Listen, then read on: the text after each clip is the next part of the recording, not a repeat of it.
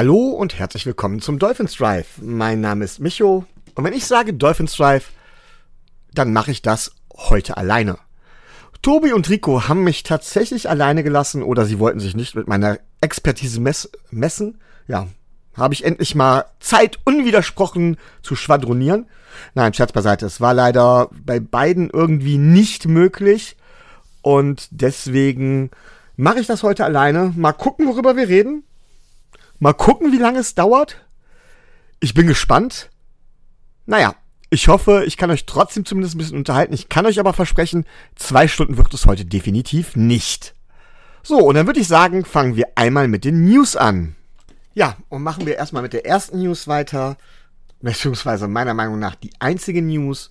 Und zwar wurde Adam Shaheen zu den Houston Texans getradet zusammen mit einem Siebtrunden-Pick. Wir bekommen einen Sechstrunden-Pick dafür. Sparen insgesamt knapp etwas über eine Million an Cap Space. Ja. Und dann musste der Trade rückabgewickelt werden. Was ist passiert? Die Houston Texans haben angeblich eine bereits existierende Knieverletzung bei Adam Shaheen, der übrigens in den letzten Saisons kein einziges Spiel verpasst hat, diagnostiziert äh, und haben ihn deswegen zurückgeschickt. Schade eigentlich. Denn was sind jetzt die Optionen für Miami? Miami kann jetzt sagen, ich trade den woanders oder wir traden den woanders hin. Aber wohin? Vor allen Dingen, nachdem jetzt schon hier einmal so ein Physical äh, gefailt wurde, also nachdem einmal diese Verletzung festgestellt wurde, wird wohl kein Team irgendwie für einen Spieler traden, der vermutlich verletzt ist und vielleicht sogar, und das wäre Option Nummer zwei, der gecuttet wird. Denn das ist das Wahrscheinlichste, dass wir Adam Shaheen cutten. Denn Option Nummer drei wäre, wir lassen ihn im Roster und er soll weiterhin um einen Roster-Spot kämpfen. Halte ich eher für unwahrscheinlich. Naja, dann kommen wir dann direkt mal zu der Frage, was bedeutet es denn, dass wir Adam Shaheen traden wollten?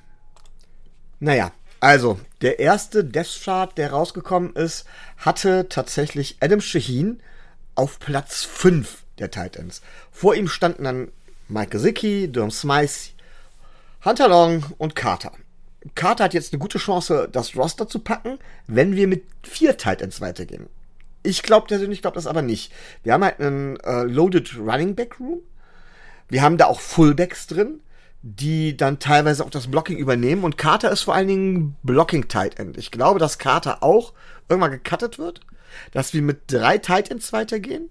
Wirklich mit dem Depth Chart, Gesicki, Smicey und dann Hunter Long. Anscheinend hat man doch größeres Vertrauen in Hunter Long, der halt genau die gute Mischung ist zwischen Mike Gesicki und Durham Smicey. Er kann nicht so gut fangen wie, wie Mike Gesicki, aber deutlich besser blocken. Er kann nicht so gut blocken wie Durham Smicey, aber noch deutlich besser fangen. Äh, von daher wird er da vielleicht sogar eine wesentlich stärkere Rolle haben, äh, wenn's, wenn wir mit, ähm, ja, mit einem Tight End nur spielen. Also, wenn wir tatsächlich mal 11 oder 21 Personal spielen sollten. Dann wird er tatsächlich gute Chancen haben zu spielen.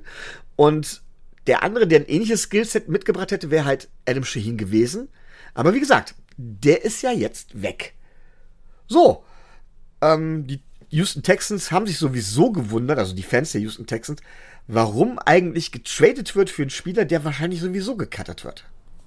Naja, wie auch immer, es wäre schade gewesen, wir hätten dadurch wieder ein bisschen mehr Picks dazu bekommen. News Nummer zwei betrifft nicht die Miami Dolphins alleine, sondern ihr werdet schon gehört haben, es betrifft die gesamte NFL. Die NFL hat tatsächlich gegen die Sperre von Deshaun Watson, gegen dieses äh, Urteil, äh, Einspruch eingelegt und wird jetzt quasi versuchen, ein neues Urteil zu verhandeln, beziehungsweise auf ein neues Urteil zu kommen. Viele vermuten, dass er mindestens eine Saison lang gesperrt wird. Dagegen wird wahrscheinlich die Spielergewerkschaft wieder Einspruch erheben. Mit geringen Chancen, denn tatsächlich ist im CBA festgelegt, dass dieses Verfahren vollkommen rechtens ist. Naja. Ich hoffe nur, dass er länger gesperrt wird. Ja, das soweit zu den News. Und dann wollen wir mal gucken, was die Preseason, vor allem das Training Camp, zuletzt gebracht hat. Denn noch haben wir kein echtes Preseason-Spiel gesehen. Ja, und wenn es um die Preseason geht, dann würde ich heute gerne mal anfangen direkt mit den Joint Practices gegen die Tampa Bay Buccaneers. Und äh, ja, unter der Führung vom, äh, vom Rücktritt zurückgetretenen Mr. Bündchen, ihr wisst alle, dass ich ja ein großer, großer Tom Brady-Fan bin. In der Beziehung schönen Gruß an Frank von der Pets Nation, beziehungsweise vom äh, Trash Talk der Patriots, wo ich kürzlich zu Gast war, der ja ganz klar sagte, er ist in erster Linie Tom Brady-Fan und erst in zweiter Linie Patriots-Fan. Oh, für mich persönlich eine schwierige Aussage. Aber gut, ich bleibe Miami Dolphins-Fan.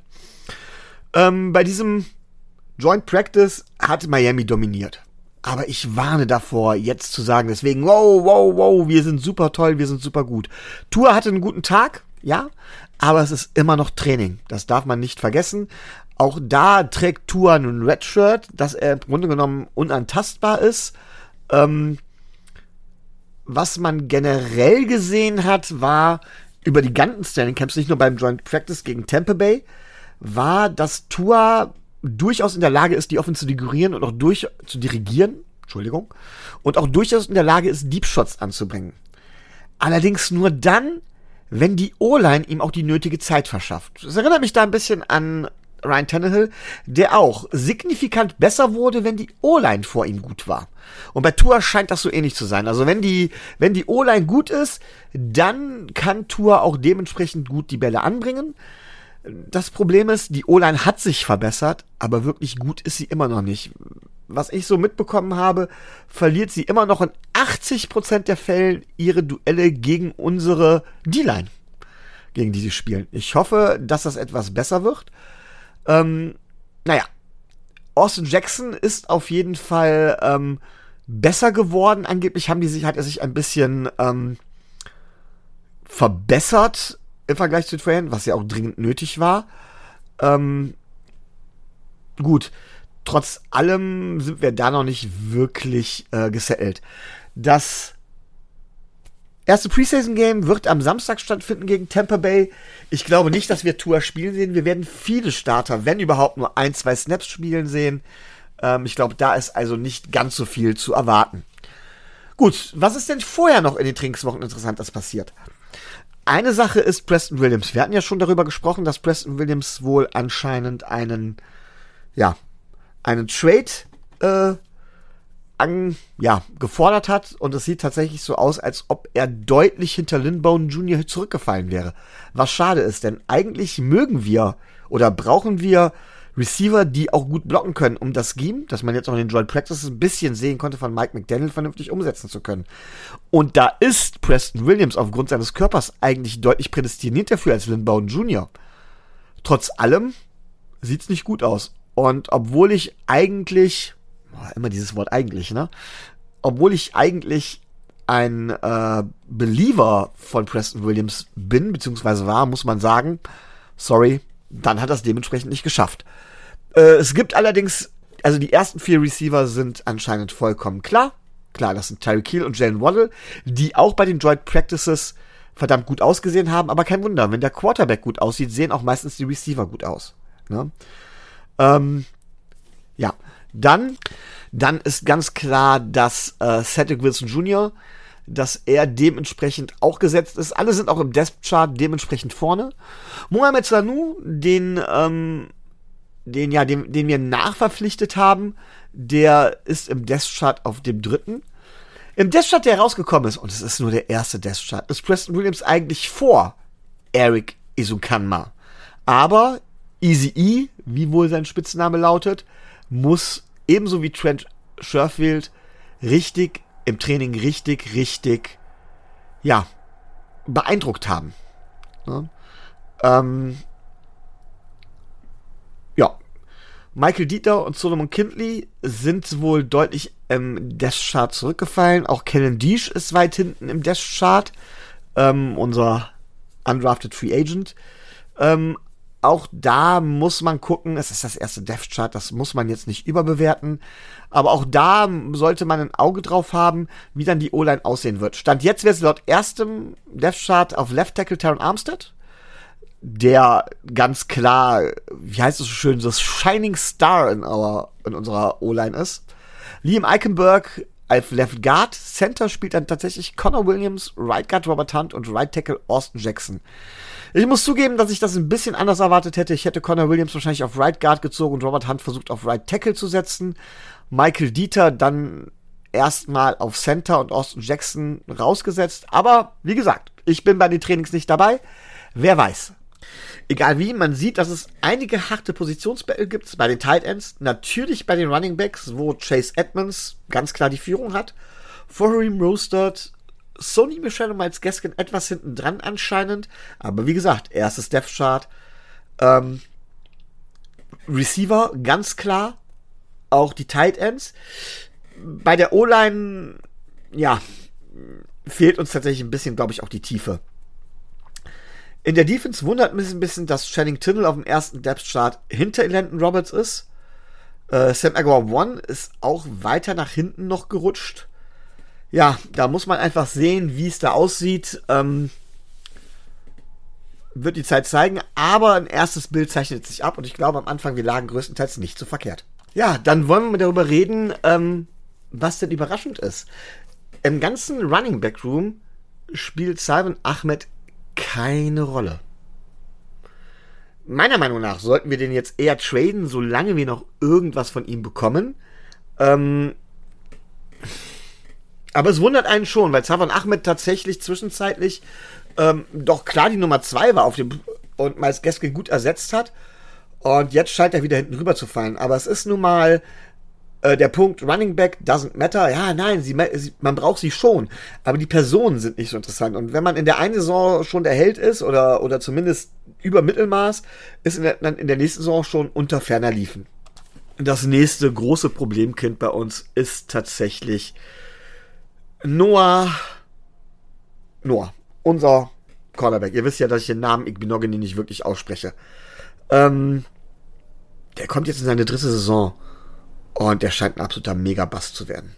Also auch jetzt am Anfang der, des Training, der, der, des Camp hat man noch gesagt, ja, vielleicht äh, schafft man ja auch was. Aber irgendwie auch jetzt scheint er sich im Trainingcamp nicht wirklich durchsetzen zu können. Er hat es geschafft, in zwei Jahren insgesamt 19 Tackles, zusammen mit anderen zum Teil, und zwei Pass Deflections zu haben. Oder Passverteidigung das ist für den Slot Corner und Slot ist ja mittlerweile fast schon Standard, also der Standard, dass man mit 5 Back spielt, ähm, das ist einfach viel zu wenig. Ich weiß nicht, ob wir ihn nochmal getradet kriegen, aber wenn, nimmt jedes Angebot an. Sorry, anders kann ich das glaube ich nicht mehr sagen. Wer hingegen sehr positiv überrascht, ist halt Hunter Long. Ja. Er war vorher schon auf dem Weg nach oben, endlich, aber das ist bei Tight Ends so. Die brauchen nun mal mindestens eine Saison, um sich in der Regel so ein bisschen einzufügen. Das war bisher bei fast jedem Tight End so. Ähm, naja, wenn sie dann als Tight Ends auch eingesetzt werden, das ist immer das Entscheidende. Wenn sie als Receiver eingesetzt werden, das ist was anderes. Und jetzt, wo Adam Sheehan weg ist, scheint der Weg für Hunter Long wirklich frei zu sein. Auch dementsprechend definitiv das Roster zu machen, und davon gehe ich aus, und viel Playing Time zu bekommen. Überrascht war ich dagegen von Trent Sherfield. Also, ähm, ich kannte ihn vorher nicht wirklich, aber Mike McDaniels kennt ihn halt. Ähm, er wird wahrscheinlich in den Special Teams erstmal eingesetzt werden. Er übernimmt die so die, die, den, den Part, den, den Mac Collins äh, letzte Saison im Prinzip gehabt hast. Ähm, er wird reinkommen, wenn Not am Mann ist und dann wird er die Rolle halt eben ausfüllen, aber das ist keiner, mit dem man gerechnet hat. Also da hätte man ja eher mit Bell und Sanders oder sowas gerechnet. Aber anscheinend, ähm, wenn wir da vier Receiver haben, die gesetzt sind, dann ist halt die Frage, nehmen wir fünf oder sechs mit und Trent Sherfield scheint einer zu sein, der da zumindest ähm, auch gegen den Bone Jr.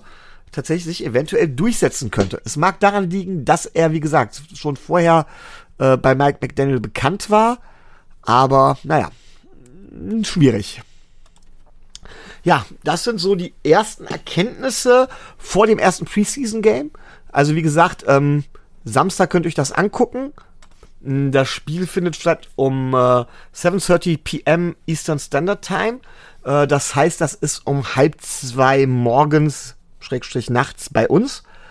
Ähm, ja, was können wir da erwarten? Wie gesagt, nicht viele Starter, nicht viel vom tatsächlichen Scheme, aber so ein leichtes Football-Schnuppern wieder. Ja, jetzt bin ich tatsächlich schon durch. Wir haben äh, noch keine 15 Minuten rum. Ich habe euch das Wichtigste erzählt. Es fehlen jetzt natürlich andere Meinungen. Das tut mir auch sehr leid. Deswegen ist es auch nur so kurz und so knapp. Ähm, ich diskutiere halt nicht selber mit mir gerne. Ich weiß, dass ich dann immer verlieren würde. Ähm, was soll ich sonst groß sagen? In dem Sinne, bleibt uns gewogen, stay tuned und fins ab.